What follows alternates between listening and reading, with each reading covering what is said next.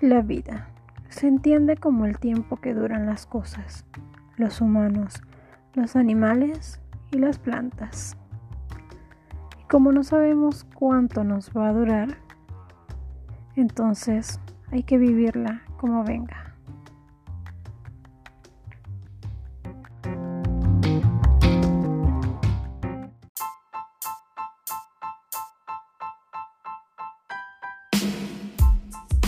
Ciertamente tenemos que vivir la vida según las circunstancias en las que nos encontramos. No con esto quiero decir que no debemos hacer planes a futuros porque mañana nos vamos a morir. Lo que quiero decir es que a medida que pasa nuestra vida, desde que nacemos, primero gateamos, caminamos, vamos a la escuela, vivimos nuestra adolescencia, nos graduamos, nos enamoramos, nos casamos, tenemos hijos pues, en fin. Desde niño vemos el patrón de los adultos, que es estudiar, graduarse, tener un trabajo, casarse, tener hijos. Sin embargo, la vida nos pone en el camino diferentes circunstancias que cambian nuestros planes y las piezas se mueven. De hecho, conozco muchas personas, varias amigas, que quisieron seguir este patrón de vida que la humanidad nos impone. Estudiaron, tuvieron hijos, o tuvieron hijos y luego estudiaron, se casaron después de que estudiaron, algo así. El punto es que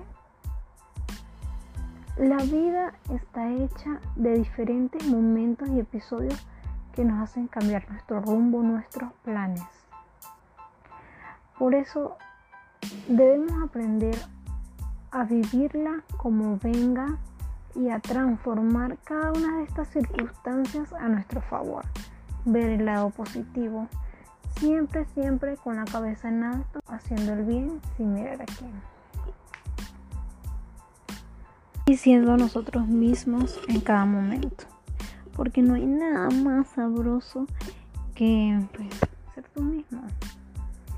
Hoy les quiero regalar una frase que dice, la pobreza más grande de un ser humano es presumir su ego, alardear su falsa personalidad y creerse superior a los demás.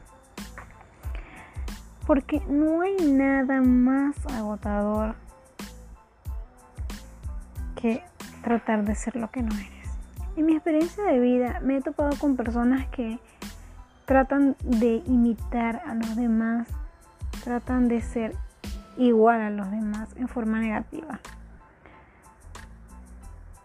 Y lo que he observado es que al final del día terminan tan agotados mentalmente porque la mente es algo maravilloso, súper genial, que si tú le envías el código de que quieres ser como alguien, ella trabaja todo el día, trabaja y trabaja, se esmera en ser ese alguien que tú le estás diciendo que seas. Entonces, como termina al final del día?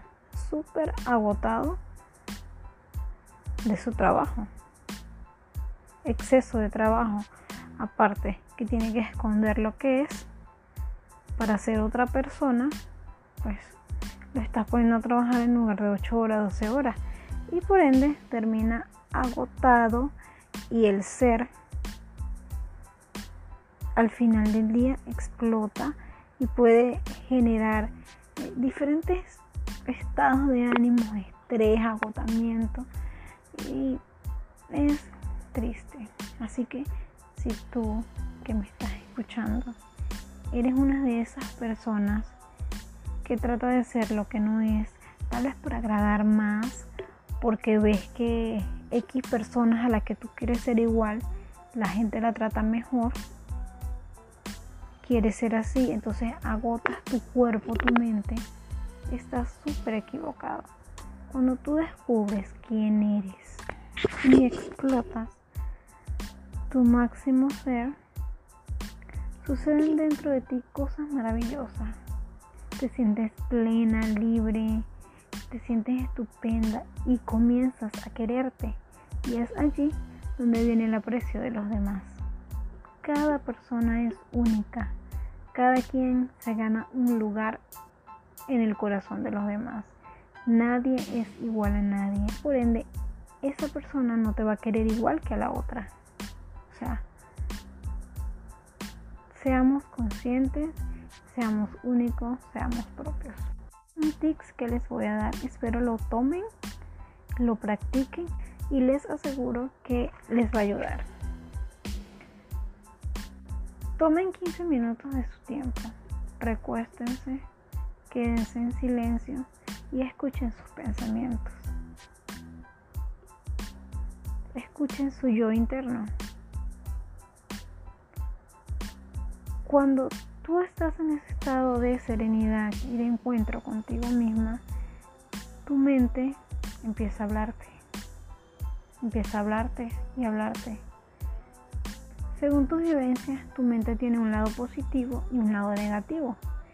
El dilema de estos 15 minutos que te tomes para ti, para tu mente, es realzar el lado positivo.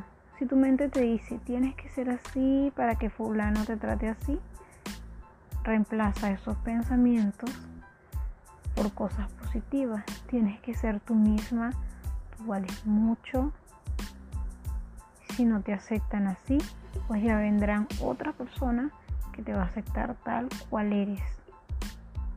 Porque no hay nada más espectacular en la vida que ser tú mismo. Cuando tu mente te envía mensajes de que no, tú no puedes hacer esto, tú di, si puedes, no hay nada imposible, eh, planteate metas, escríbelas si es posible, pero no dejes que la parte negativa cubra la positiva. Porque esto no te deja avanzar. Esta actitud de tu mente tan necia y habladora, cállala con palabras positivas. Es algo así como cállame con besos. Entonces, haz que tu mente positiva calle con palabras positivas o besos positivos a la parte negativa. Gracias por acompañarme en este viaje.